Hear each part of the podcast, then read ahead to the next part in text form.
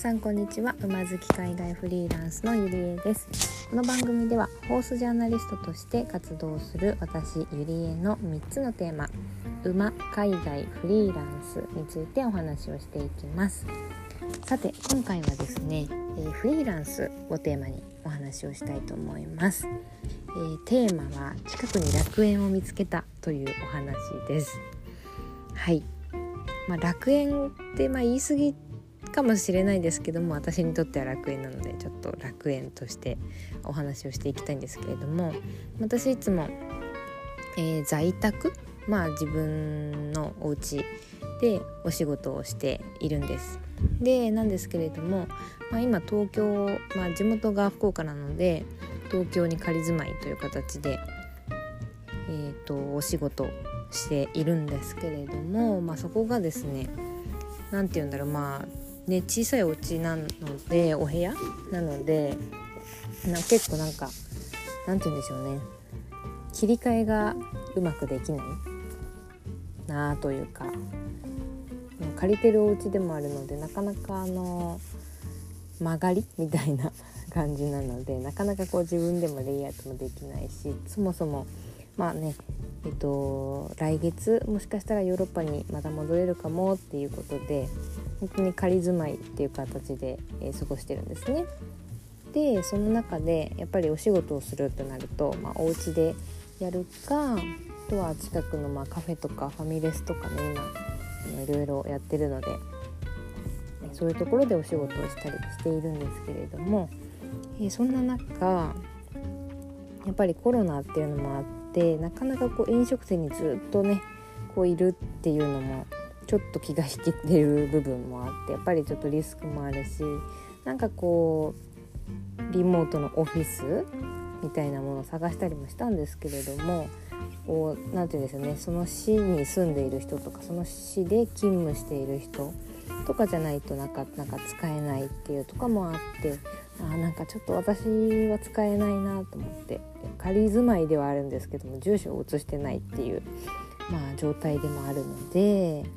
うーんどうしようと思ってたら最近、えー、隣の駅で、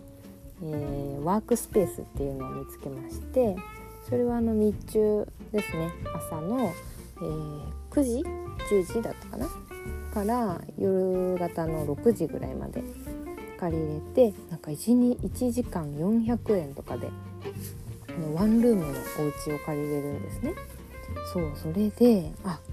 これはなんかすごいあの私に今の私にとって本当に必要な場所だなっていうのをちょっと最近思ってこの前あの行ってみたんですよ。そうそしたら、まあ、w i f i とかも揃ってるしホワイトボードがあったりとか、まあ、机と椅子とかもしっかり揃っていてでもちろんトイレもついてそのワンルームなんですよ本当に。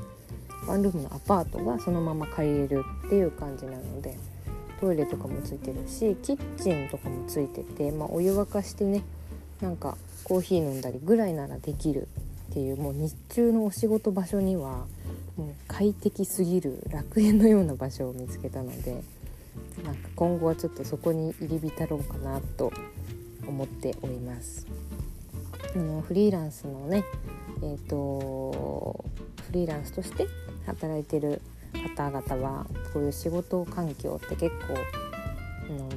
何て言うんですかね大事なんですけれども、まあ、難しい部分でもあると思うんですよね。うん、なんか自分のお家持ってるとかお部屋がたくさんあるとかだったらまあいろいろね工夫のしようもあると思うんですけども、まあ、引っ越した先が、ね、どんな場所とか私は特にあの場所を転々と、まあ、1年ごと違う国に住んでみたりとか国内でもまあ今は東京で仮住まいですけど地元は福岡なので福岡に帰った時には、まあ、実家があったりとかっていう形で結構あの場所を選ばずに仕事ができるっていうのはすごく私も気に入ってる働き方なんですけれども、まあ、実際にどんな環境でも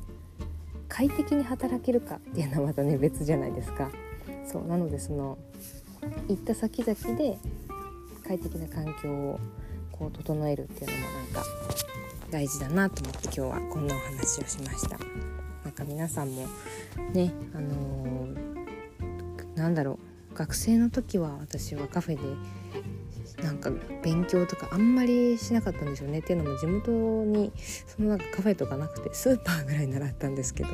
そうなんですけどまあ皆さんもねカフェでこうお勉強したりとかちょっと仕事片付けたりとかした経験もあるかなって感じで、私は最近楽園を見つけたのでそこに入り浸ろうかと思います。今日はこんな感じで終わります。それでは。